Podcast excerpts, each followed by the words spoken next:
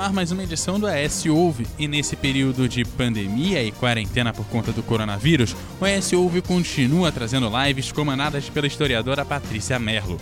Hoje ela recebe o Fernando Santa Clara para falar sobre a cozinha afetiva como alternativa de experiência turística em tempos de pandemia. A live você confere agora, aqui no ES Ouve. ES Hoje, a notícia do jeito que você quiser. É, boa tarde, então, para todo mundo que está aí. Seja muito bem-vindo, seja muito bem-vinda a essa conversa gostosinha aí para o nosso café da tarde. É, bom, o tema da nossa live de hoje, então, a cozinha afetiva como alternativa de experiência turística em tempos de pandemia, né? A gente sabe que a gente está precisando é, repensar as nossas práticas, repensar a própria espera da normalidade, como é que está se, se, se reconfigurando né, nesse período. E, e, a gente entende que nada mais importante e urgente do que falar sobre o período, do que dar alternativas sobre o período, inclusive. E a gente quis aqui trabalhar com o recorte da alimentação, que é a nossa área de pesquisa, eu sou Fernando, sou gastrônomo de formação, historiador, mestre em história, hoje sou doutorando orientando da Patrícia, maravilhosa, que é historiadora, professora da universidade, e assim, primeiro reforçar minha alegria de estar aqui com você, Patrícia, obrigada é, por essa oportunidade da gente né, trocar junto com as pessoas, acho que isso é, é fundamental.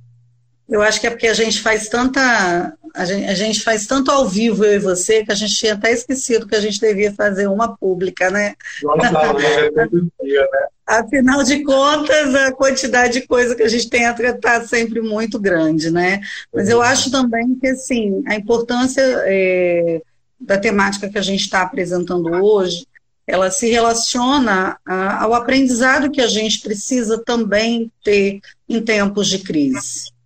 A gente precisa aprender alguma coisa com o que nós estamos vivendo.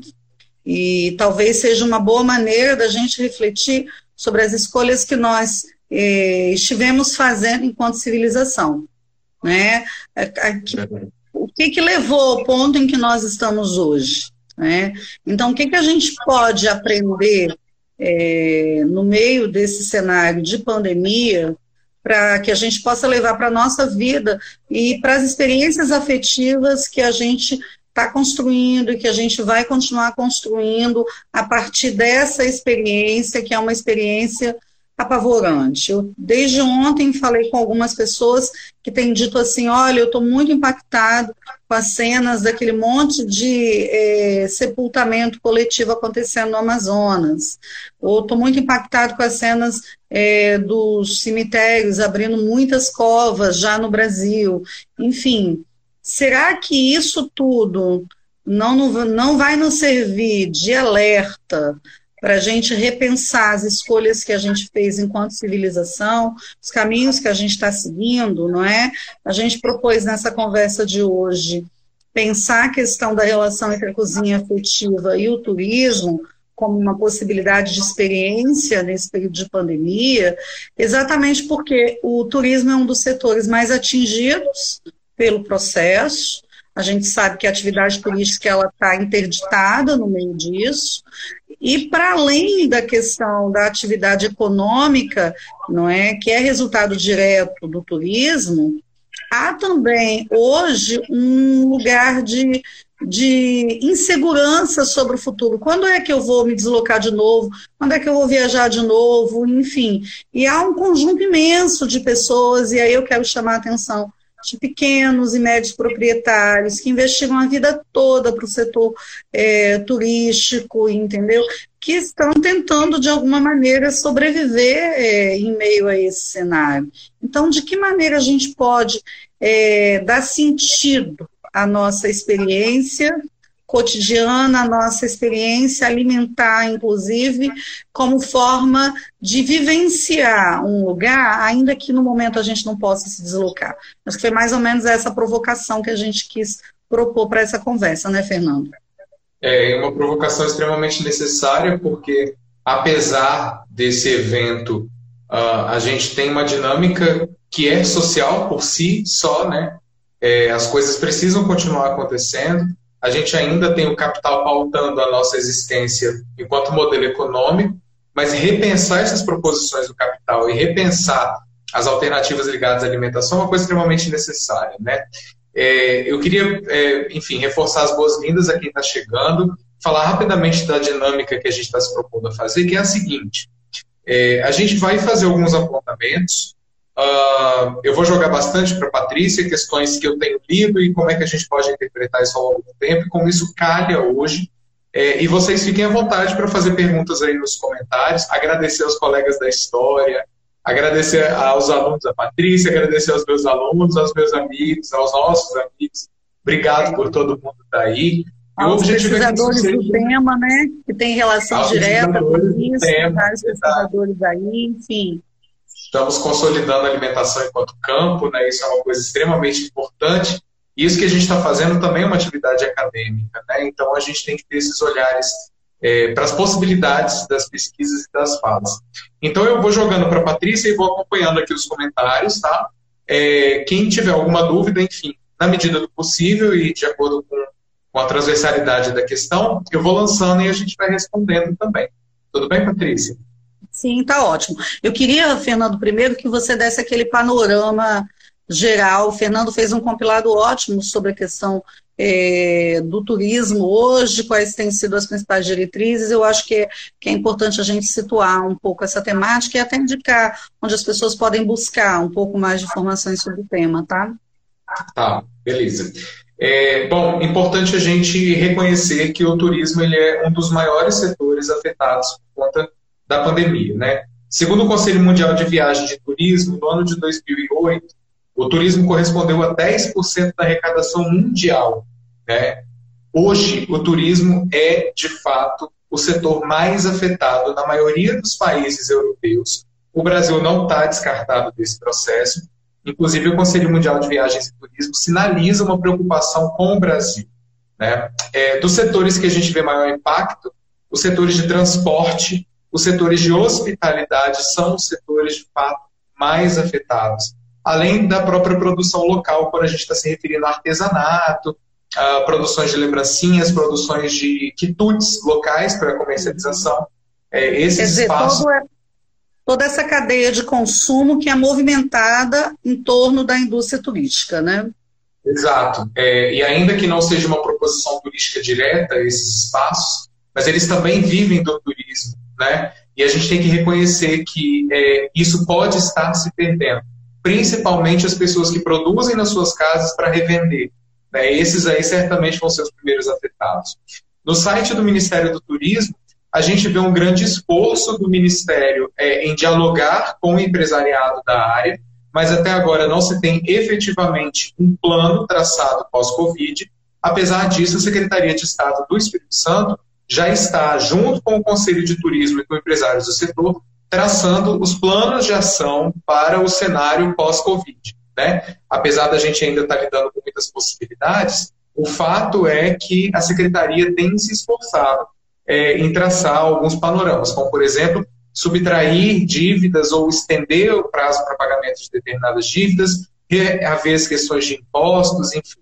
Então, são aí. Isso é uma coisa importante, uma coisa importante a gente grifar, porque a, as ações voltadas para o turismo, elas, é, o turismo, elas funcionam em conjunto.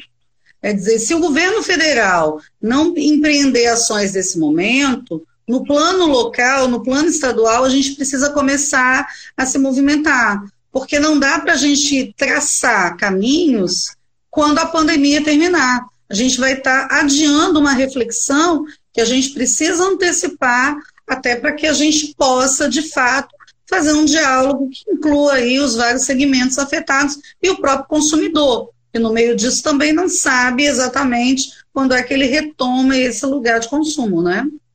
É verdade. É, o grande fato é que, em não havendo esforços conjuntos, tanto por parte do poder público quanto do empresariado, com o apoio da população, a gente não consegue traçar muitas possibilidades no meio disso. Né? Por isso a sociedade civil se faz tão importante nesse momento que é hora da gente pensar, fazer proposições, inclusive repensar práticas nossas no meio desse cenário como a gente pode se colocar.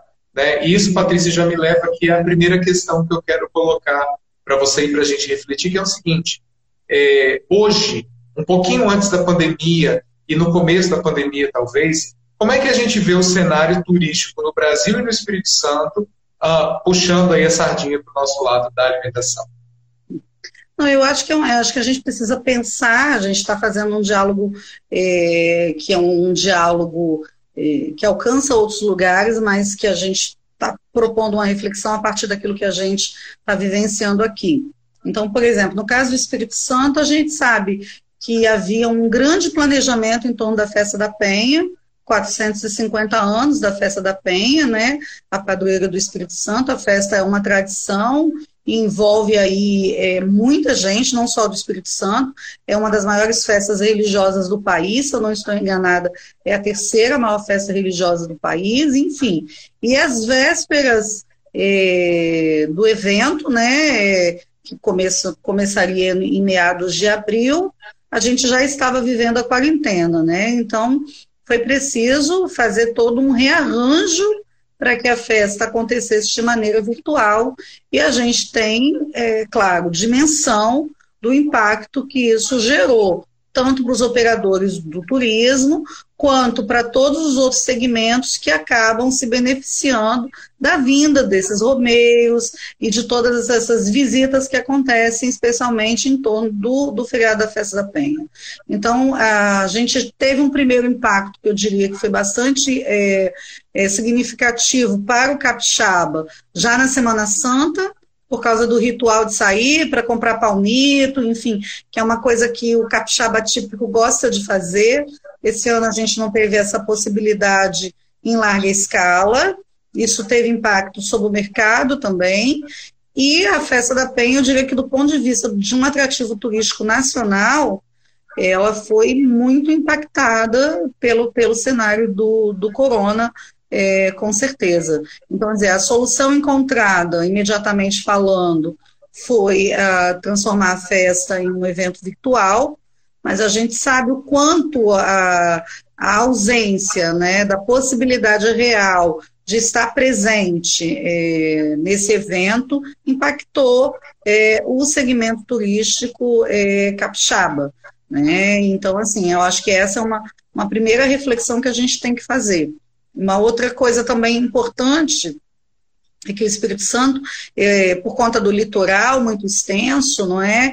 é? A gente tem, na verdade, aí um consumo muito grande das pousadas, de hotéis, enfim, nos feriados prolongados, durante é, boa parte do ano, por causa do calor, do sol, enfim. E esse é um setor que está sendo diretamente impactado também. Afinal de contas, a gente teve aí feriados prolongados com todo mundo em casa, e é o que tem que ser feito, é, a orientação para o momento é essa, enfim, mas a gente não pode ignorar o quanto isso está impactando na vida de é, centenas de pessoas, milhares de pessoas que estruturaram toda a sua vida e os seus negócios para atender esse setor, esse segmento que nesse momento não estão podendo fazer, né?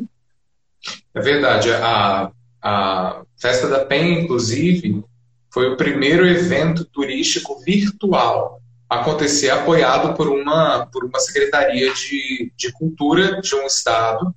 Uh, foi um processo de rearranjo bem em cima da hora, mas extremamente necessário para poder salvaguardar a vida das pessoas, além do, do próprio comércio, né, das questões que estão implicadas nisso, porque é uma coisa que a gente tem que bater também, né, Patrícia? Não tem como a gente pensar em economia seja ela em escala micro, seja ela em escala macro, se a gente perde vidas no meio desse processo, né? Hum, Porque inclusive são as pessoas artesãos, etc, que são o grupo mais vulnerável, que são o grupo que mais que formam os grupos que mais sofrem, mas que alimentam a base dessa economia de produção e essa economia criativa que está diretamente ligada ao turismo, né?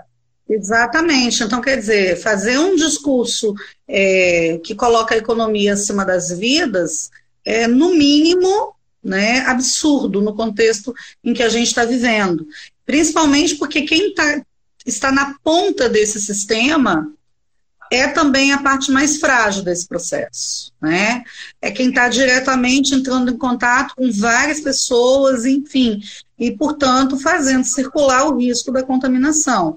É, eu, eu participo de um grupo de Vila Velha ligado à economia criativa que ajuda na tomada de decisão a respeito das questões turísticas do município, e eu me lembro que em março o grupo passou a discutir assim que a questão do corona é, estourou no Brasil, já ali na, no início da, no final da primeira quinzena de março, alternativas para a festa da Penha. E havia uma resistência inicial muito grande a transformar a festa em um evento virtual, porque no início de março, a maior parte do, do, dos brasileiros não acreditava que, a, que o Covid fosse é, isso tudo que ele de fato é. Como ainda hoje a gente tem pessoas que se recusam a compreender a gravidade do que a gente está vivendo, né? É, é, o caso, por exemplo, do presidente, né? Então, enfim, é, eu acho que cabe a gente dimensionar o tamanho que isso tomou e eu acho que foi uma decisão muito acertada, sim ao transformar esse, o evento, que é um grande evento, é o principal evento turístico do Espírito Santo, em um evento é, virtual, se preservou vidas e mais. Se construiu espaços, outros espaços, novos espaços, para trocas afetivas sobre a temática também. Tá? E eu acho que isso foi muito importante, porque é, isso veio ocupar um lugar que estava vago em meio ao caos que a pandemia instalou, não é verdade? Perfeito, é verdade. E você, inclusive, tocou num ponto agora que eu acho que é essencial, e aí eu já emendo a, a minha próxima questão, que é a seguinte: a gente tem um espaço público, a gente tem um espaço de trocas, um espaço de manifestações religiosas, de afetos, de carinhos, de convivência, né? E de repente a gente sai desse espaço público e volta para o espaço privado é, forçosamente, claro, uh, mas a gente de repente está confinado e tendo que adaptar atividades do público para dentro do privado. Né? É óbvio que as relações elas ainda se publicizam, principalmente pela internet, principalmente pelos uhum. espaços e meios de comunicação, mas o fato é que o próprio espaço privado está ganhando um, um cenário até então ou há muito tempo não visto. Né? E aí eu falo por experiência, porque tenho compartilhado muito com o pessoal que me segue aqui no Instagram receitas, é, conversado muito sobre comida, né? E o volume de produção, inclusive, de nós que trabalhamos com alimentação nesses canais de comunicação aumentou vertiginosamente, porque todo mundo está cozinhando em casa e a gente também. Então, acho que é um espaço para a gente democratizar o aprendizado, os acessos, as coisas, né? É, e de repente a gente se vê novamente confinado, de repente a gente se vê novamente colocado sob o holofote dos afetos, das vivências, não podendo se deslocar até outros lugares, mas tendo a possibilidade de conhecer outras experiências. Então eu queria que você falasse um pouquinho para a gente sobre essa noção de experiência, de enclausuramento e da criação de afetos no meio dessas possibilidades todas. É, na verdade, assim, eu acho isso uma coisa muito importante, é uma reflexão que a gente precisa fazer. A gente começou essa conversa falando é, sobre como a pandemia está nos obrigando a repensar as escolhas que a gente fez, né, enquanto civilização. E eu acho que, novamente, quando a gente toca na questão do isolamento e da experiência do isolamento, a gente obrigatoriamente tem que passar por essa reflexão. É muito interessante a gente perceber como a indústria da alimentação cresceu no decurso do século XX sob o argumento da nossa falta de tempo. Né? Lembrando que a, a, indústria da alimentação ela teve um grande boom em virtude da Primeira e da Segunda Guerra Mundial, mas passado o cenário de guerra, ela continuou avançando sobre o nosso cotidiano, com a nossa, com a nossa anuência, óbvio, entendeu? Isso tornou muito mais confortável, né? É, liberou o tempo para que a gente pudesse dedicar a coisas sérias, trabalhar, ganhar dinheiro, entendeu? E há na nossa cultura é, talvez uma inversão de valores nesse sentido. A gente transformou o ganho material no principal resultado que a gente busca na vida. Tá? E eu acho que esse momento de isolamento ele está provocando uma reflexão a respeito disso, de qual é o ganho que vale mais. Tá? Então, nesse sentido, eu acho que a gente agora está tendo tempo, obrigatoriamente, para fazer coisas que normalmente a gente não queria fazer. Ou que a gente usava o argumento de que era muito trabalho. Ah, eu não vou fazer isso porque vai sujar a cozinha toda, eu não vou fazer isso porque eu vou ter que picar um monte de coisa e como é que eu vou guardar isso depois, enfim. E de repente a gente se vê agora vivenciando uma economia da subsistência, porque as nossas idas às feiras, aos supermercados, a, enfim, as lojas, ela está é, reduzida. Portanto, a gente agora está lidando com aquilo que a gente tem em estoque e a gente está tendo que dar soluções criativas para isso. E talvez nesse sentido a gente esteja tendo uma oportunidade de é, ter uma experiência na cozinha positiva. Porque a gente normalmente trata como positiva aquela a experiência culinária que é fazer um almoço para a família ou cozinhar para os amigos, enfim. Nesse momento a gente está em grupos pequenos, a gente está ou a gente está sozinho ou a gente está com aqueles que vivem diretamente é, conosco no mesmo ambiente. E a gente está tendo a oportunidade de dar outros sentidos a essa produção. Acho que esse é um ganho afetivo muito importante. Uma outra coisa que eu queria, inclusive, sugerir, porque é, eu estou fazendo isso com a Ana Luísa, quem tem criança em casa sabe que a cozinha acaba sendo também um espaço de ocupação das crianças, é uma oportunidade que a gente tem de estar fazendo trocas, de estar ensinando, de estar distraindo, porque há muita energia acumulada é, também por parte das crianças, há muita tensão, eu, eu sei bem do que eu estou falando, enfim é o momento também da gente recuperar as receitas da família, entendeu? Então, por exemplo, a Ana está com muita saudade dos avós e ela não pode visitar os avós. Então, assim, a gente tem aproveitado para.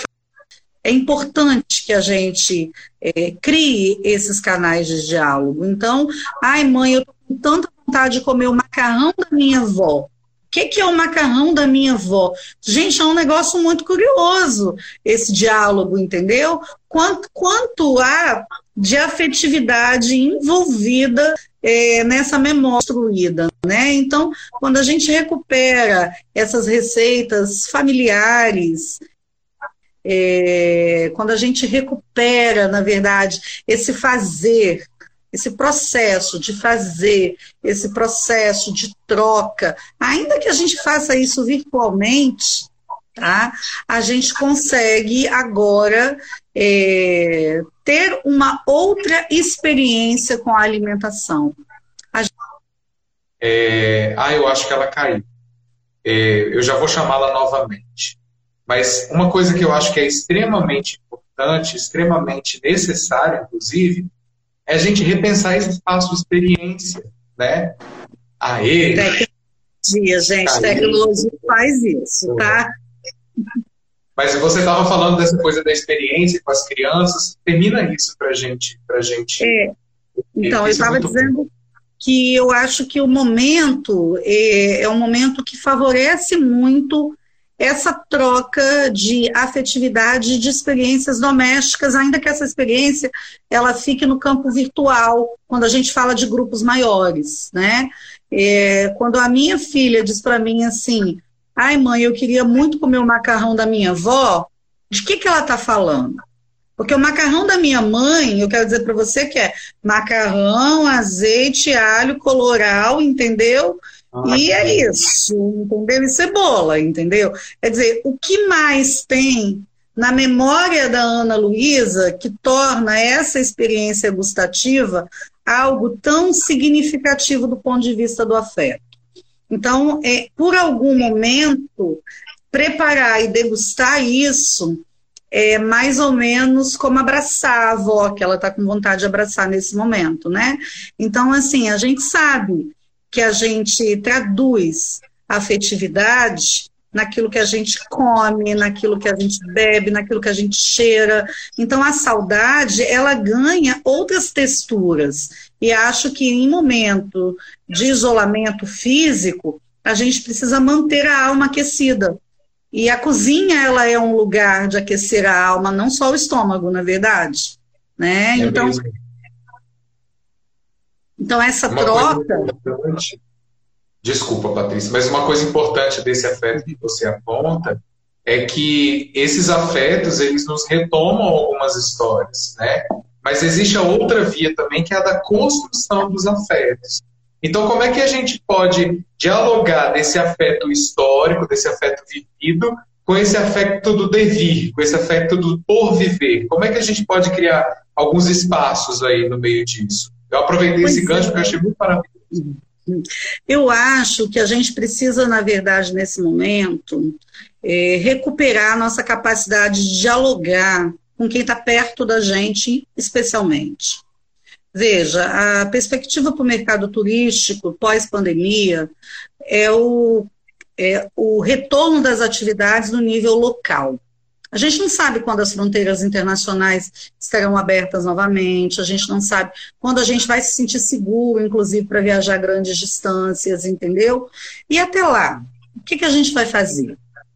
Será que não é momento, será que não é uma oportunidade para a gente conhecer melhor qual é a oferta daquilo que está próximo da gente, da gente valorizar o pequeno produtor, entendeu? O pequeno, o pequeno artesão, da gente experimentar o que ele está fazendo na medida do possível, já que a gente tem serviços de entrega que podem garantir o acesso a esses produtos. Enfim, quando você experimenta é, um produto, você experimenta em parte o lugar que o produz.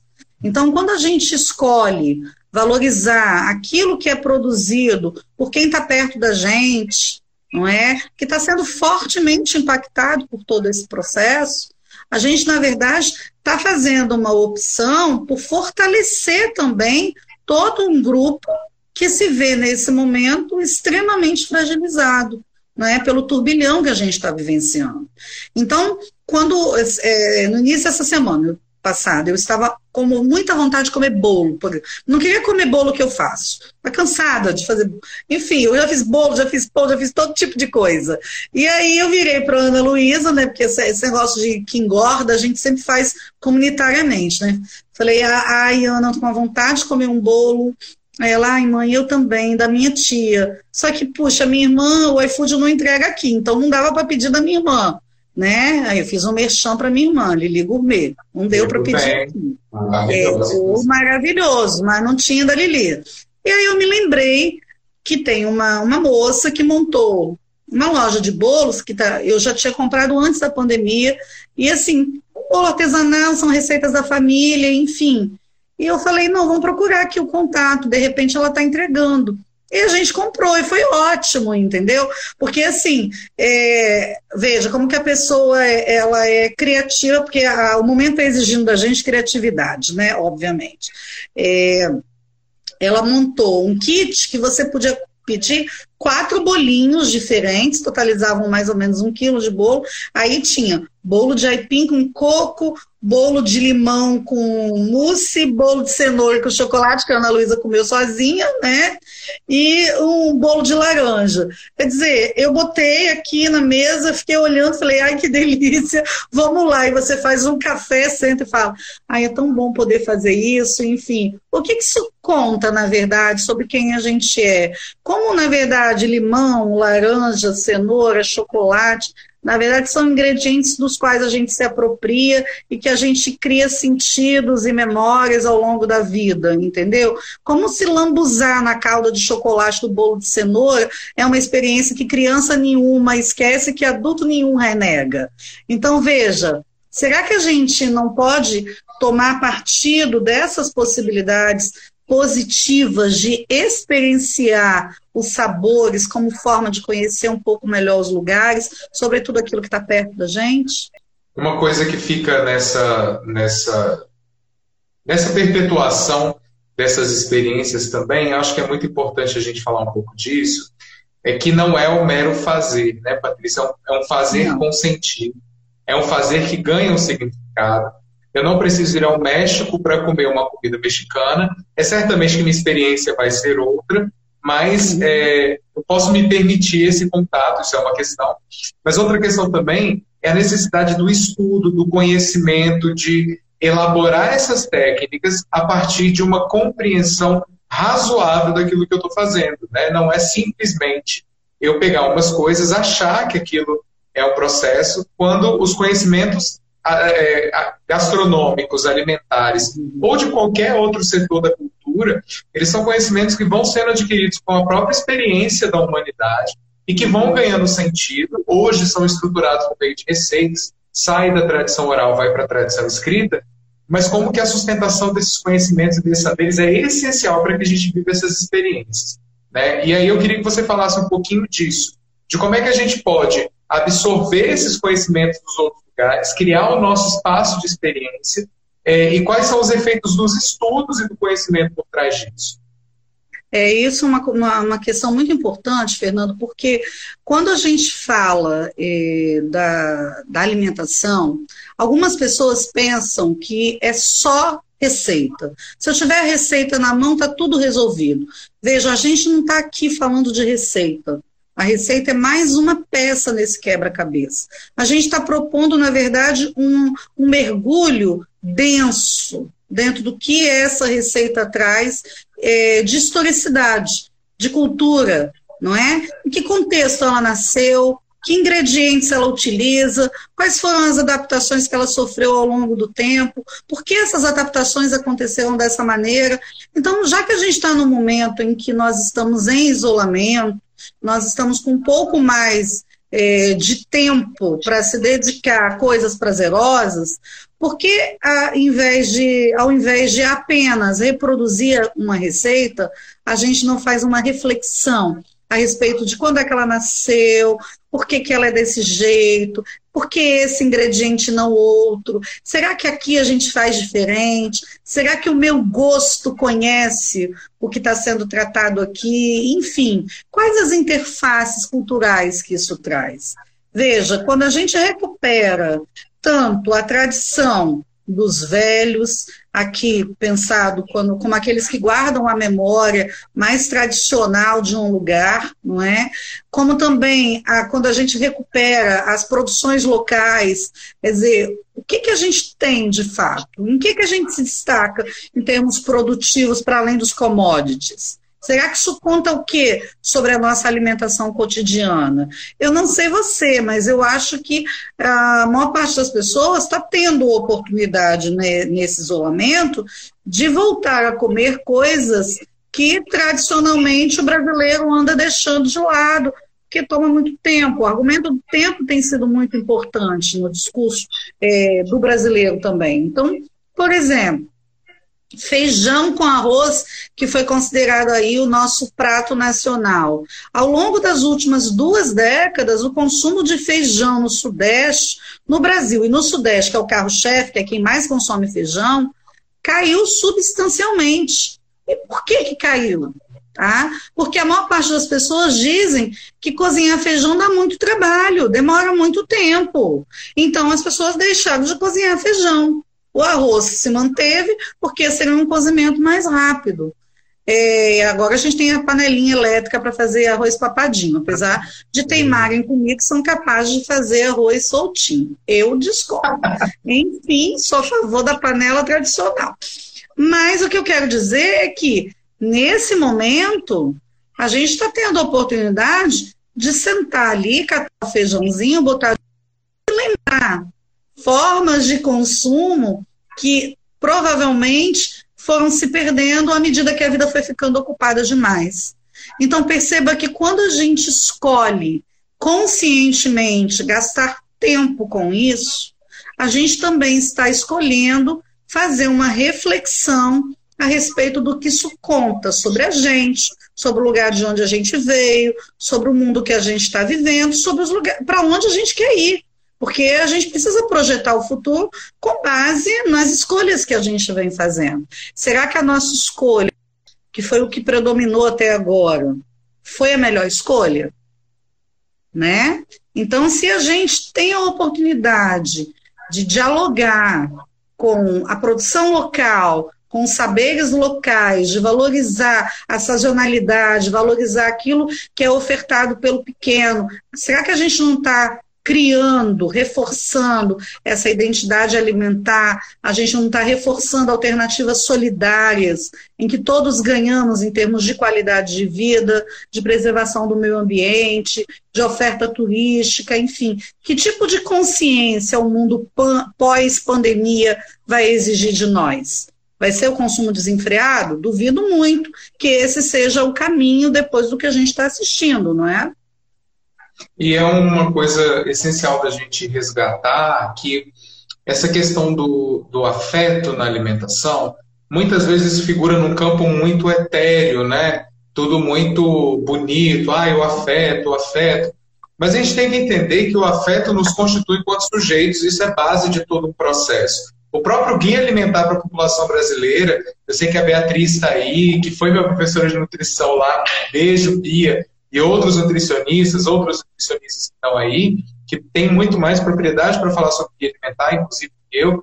Mas em 2014, na sua segunda edição, ele vem apresentar a necessidade do retorno ao produto local e aos conhecimentos locais por uma questão de preço, de acessibilidade e, portanto, qualidade alimentar. Né? Os alimentos, quanto menor o índice de, de a incidência de produção externa, né, o, o uso da, da de, de, mecanismos, de máquinas e de substâncias para conservar, para isso, para aquilo.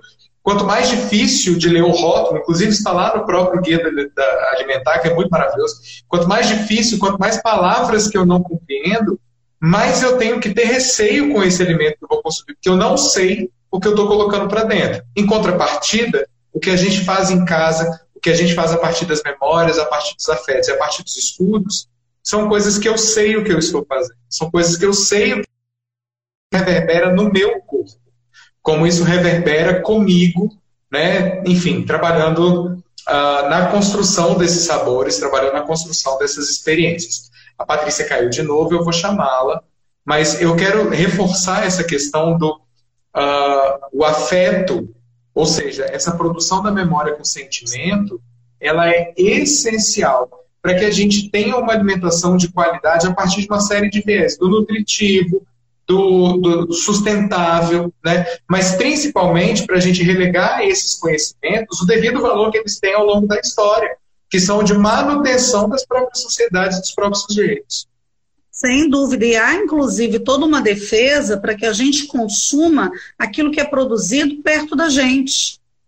Porque quanto maior o deslocamento, menor a relação que a gente tem com esse produto, inclusive.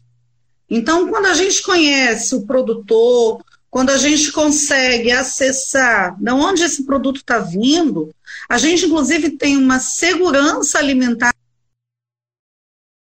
Gente, a Patrícia está caindo, eu vou insistir em chamá-la, mas eu quero só pegar esse gancho da segurança alimentar é, e quais são os viéses possíveis disso, né? Patrícia está falando da segurança alimentar na hora que você caiu. É, eu dizia que quando a gente faz essa opção por produtos locais, produtos que a gente conhece o produtor, conhece a origem, a gente tem maior segurança alimentar. Isso se traduz em maior qualidade de vida. Então, veja, todos nós ganhamos com esse processo. Então, a gente precisa começar a repensar o nosso padrão de consumo. Há rótulos que são intraduzíveis. Né? Então, assim, por que, em nome de um consumo que se revela vazio, a gente tem colocado a perder tradições que foram tão significativas e são significativas do lugar que a gente vive e de quem a gente é.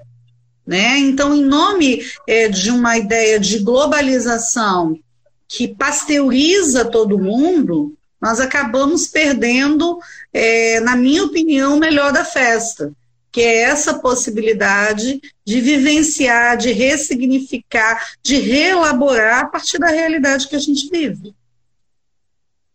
Perfeito. E quando você fala dessa questão da, da, da globalização, enfim, da, desses, desses conhecimentos e dessas coisas, e com a perda disso também, eu só queria chamar a atenção e fazer um gancho para a questão da segurança alimentar, que a gente pode entender segurança alimentar de uma série de aspectos. Né? A garantia do alimento é uma segurança alimentar.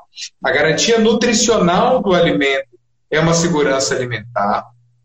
É, e aí a gente vê empresas é, de entrega aparecendo no meio desse processo, a gente vê uma facilitação da alimentação fora de casa cada vez maior, é, e a gente vai se desligando um pouco dessa segurança alimentar, da aproximação com o alimento, e trabalhando uma perspectiva da compra. A gente, então, capitaliza o alimento, né?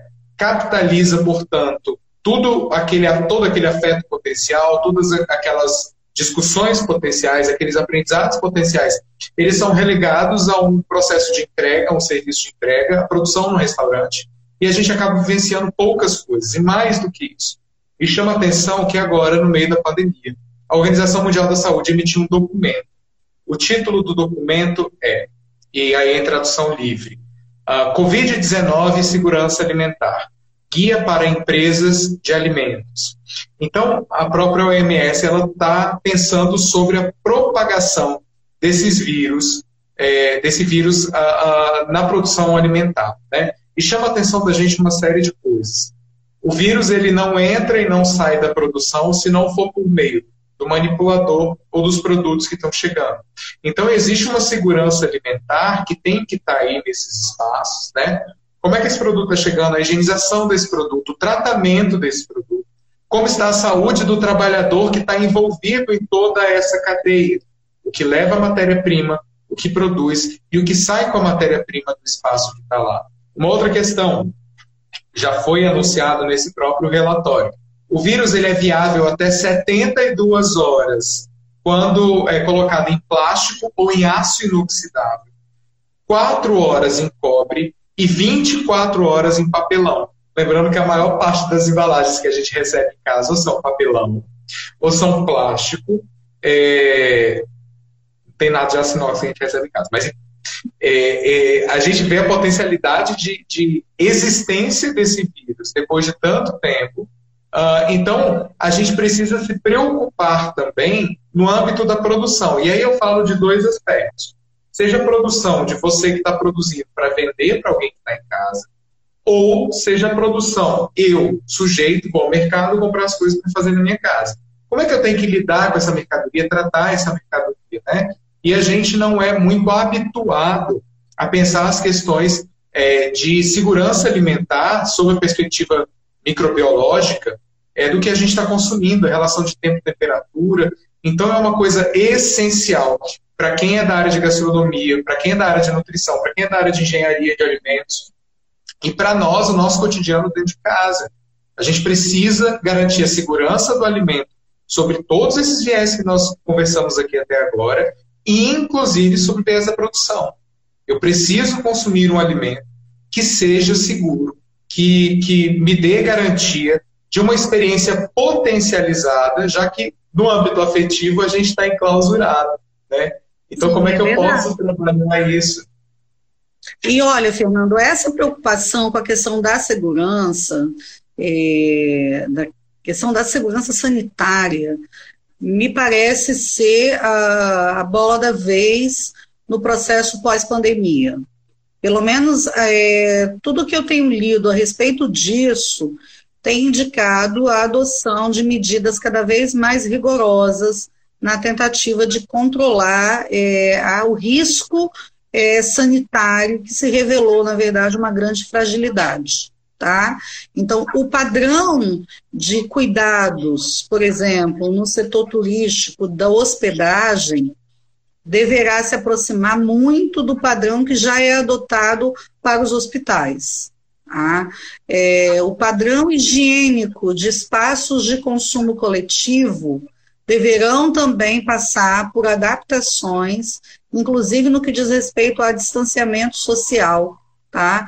Porque há hoje uma série de estudos já apontando para a necessidade dessa adaptação do setor. Por exemplo, a indústria da aviação, ela está hoje se digladiando sobre quais medidas adotar é, para que o cliente se sinta é, seguro de viajar. É, então, nós vamos fazer o teste do Covid é, antes do sujeito embarcar. qual vai ser o caminho que vai ser utilizado. Observe que tudo isso também envolve custo, quero dizer para você. E eu tenho clareza a respeito é, desse impacto. Mas num ambiente de profunda insegurança em relação à vida, o lazer se torna, portanto, também filtrado por essas questões que são questões que orientam a nossa própria sobrevivência. Então, eu quero ter lazer, mas eu quero ter lazer com segurança. Então, você que é dono de uma pousada, de um restaurante, de uma lanchonete, um carrinho de churrasquinho, quero dizer para você que todo mundo vai ter que se adaptar a essa nova linguagem sanitária, porque a gente está percebendo que aquilo que nós utilizamos até o início dessa pandemia não é suficiente para detê-la. Né? Então, há inclusive por parte dos é, biólogos e dos especialistas em, em, doenças, enfim, uma previsão de que as quarentenas precisem ser repetidas esporadicamente nos próximos dois anos. Veja que cenário isso nos desenha, não é? Então, está na hora da gente parar de achar que isso é uma brincadeira, aqueles que ainda acham que é só uma gripezinha, e começar a sentar e pensar seriamente sobre qual será o estilo de vida que a gente vai adotar nesse mundo pós-pandemia. Certamente você não vai viver como vivia antes, porque o antigo normal não existe mais depois desse evento, tá? Então, assim, nós historiadores quanto esses eh, eventos catastróficos impactam as mentalidades, impactam o modo de vida e a própria civilização. Quer dizer, o que marca a entrada na Idade Moderna, se a gente não lembrar da peste negra imediatamente, quer dizer, a gente não vai estar falando dessa transição. Quer dizer, as doenças, elas têm sobre nós um poder avassalador e elas acabam exigindo é, que, enquanto sociedade, a gente repense o nosso modo de viver. Né? Acho que a crítica ao consumismo ela se faz muito importante porque ela foi muito ignorada, inclusive ao longo da última década. Tá? É, bom, eu acho que esses apontamentos eles dão conta de uma série de questões que a gente quer trazer aqui. O professor Zé Nilton fez um comentário há pouco essencial. Primeiro, um abraço, professor. Obrigado por estar aqui com a gente. Lindo, é, que é repensar, inclusive, os próprios papéis das vigilâncias sanitárias, né? Porque se a gente tem o aspecto é, da higiene ou o aspecto do cuidado microbiológico, portanto, com o alimento, como uma questão essencial, a questão da garantia cultural do alimento também é essencial. Então, existe um outro setor claro. aí que vai precisar ser repensado, que é o próprio setor público, ou seja, o setor que emana do poder público, do executivo, né, que, que vai é, é, executar ações de garantias de segurança alimentar, mas essas garantias de segurança alimentar elas têm que ser pautadas a partir de outros espaços também, que não só a partir do uso de álcool em gel, que a partir do uso de hipoclorito, de armazenamento do alimento. Isso é importante, mas não é a mas não única é só isso. É isso, né? Então, essa coisa punitiva das vigilâncias sanitárias, elas precisam ser repensadas para que isso se torne, de fato, uma questão informativa e formativa. E saia um pouco dessa esfera da questão punitiva. Né? É, a partir de agora, faltam 10 minutos para acabar. Passa muito rápido, né? Eu queria só propor, Patrícia, então, da gente abrir para questões, se alguém tiver alguma questão. E a gente aqui, enquanto isso, vai fazendo um encaminhamento, uma fala para poder é, fechar um pouco, é, é, fechar um pouco não, né? Vamos ter que fechar as questões, mas para a gente poder resgatar parte disso, e eu queria dar um foco muito grande para essa experiência, junto com a produção dentro de casa e junto do consumidor local. Assim, eu queria que você é, pudesse, enfim, chamar o fechamento para esses aspectos. Enquanto isso, à medida que as perguntas forem surgindo, eu coloco tá. para a gente responder. É, eu queria, eu queria grifar que assim várias pessoas mandaram comentários muito interessantes, inclusive Jaqueline que foi minha aluna, que é professora, inclusive, trabalhando nessa área, falando sobre a questão do slow food, que o slow food já vem há muito tempo defendendo essa questão da gente fazer, a, de consumir o local, de consumir aquilo que está perto, entendeu? E de valorizar o, o produto que a gente tem à mão. É, eu quero dizer que nesse momento todo mundo está meio slow food, né? Que a gente está tendo que valorizar aquilo que a gente efetivamente tem à mão. Agora, se a gente não fizer uma reflexão que traga sentido a essas práticas que a gente está trazendo nesse momento, que a gente está adotando nesse momento, essa será uma experiência perdida. Tá? Então, eu acho que mais do que nunca é momento da gente valorizar essas possibilidades de diálogo, tá? de aproximação entre produtor, artesão, poder público, porque a Anvisa, a Vigilância Sanitária fazem parte disso, tá? E para além disso, de re revolver né, esse, esse canteiro imenso que é o canteiro da memória afetiva que passa pela cozinha e que normalmente a gente deixa esquecido. A gente abre esses cadernos de receita uma vez ou outra, a gente conversa uma vez ou outra em família a respeito disso, mas no dia a dia a gente acaba optando pelo pasteurizado. O que, que a gente pode aprender com isso?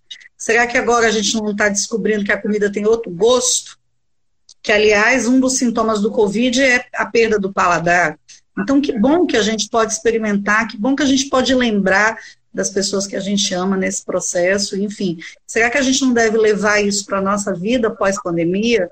Eu acho que essa é uma reflexão que a gente precisa fazer. É, a Manuela só apontou um negócio que eu acho que é importantíssimo, a questão do trabalhador e o Ministério do Trabalho imbricado no meio desse processo também. Isso é essencial, né? Condições de trabalho, garantia claro. de saúde do trabalhador. Sobrevivência, inclusive, do trabalhador. Porque o que a gente está assistindo, na verdade, é um abandono em larga escala desse trabalhador que está na ponta do processo. Porque ele não, não está trabalhando porque ele não quer trabalhar. Nesse momento, ele está impedido e muitas vezes desassistido. Então, quando a gente opta por valorizar o local que está próximo da gente, a gente está criando condição para que esse trabalhador também tenha sobrevivência. Tá? Então, é importante que a gente perceba que estamos todos conectados nesse circuito. Não é? E há uma perda, que é uma perda comum, quando a gente enfraquece o circuito local em nome de padrões de consumo que já não se sustentam. É verdade.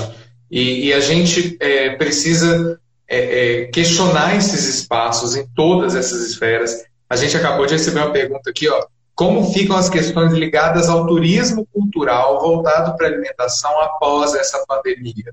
Eu acho que tem uma pergunta de um milhão de dólares, né? é, na verdade, eu acho que todo mundo tem, tem, nesse momento, refletido a respeito sobre esses encaminhamentos. Ainda é cedo para a gente ter uma resposta, mas uma coisa é certa: o turismo não vai poder se pautar no modelo que ele se pautou até o início da pandemia.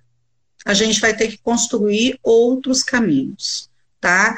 E eu acho que é parte é, da nossa função como pesquisador, mas também como consumidor, refletir sobre essas alternativas. Que experiências você quer ter? Que experiências você está projetando para o seu futuro?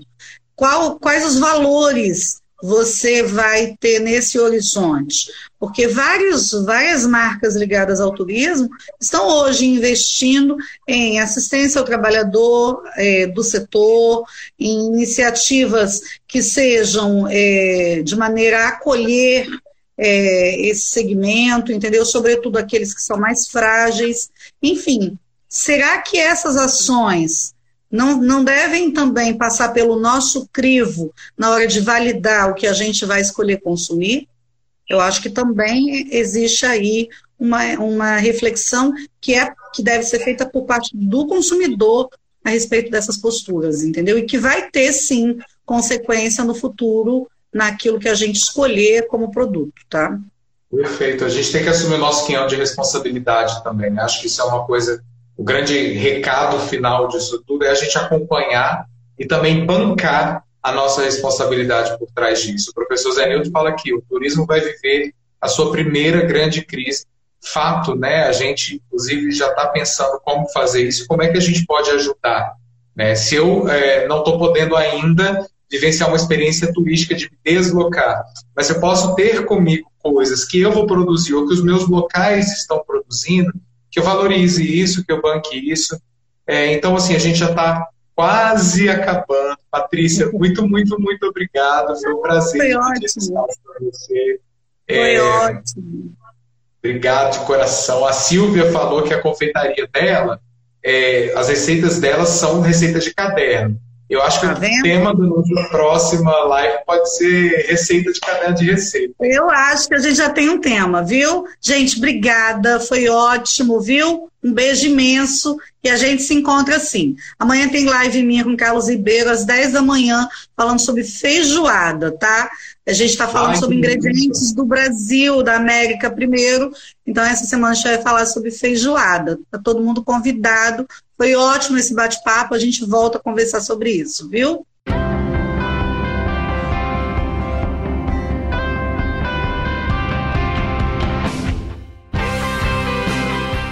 Você encontra o S Hoje nas redes sociais, arroba S Hoje no Twitter, Facebook e Instagram, no canal do YouTube e em shoje.com.br.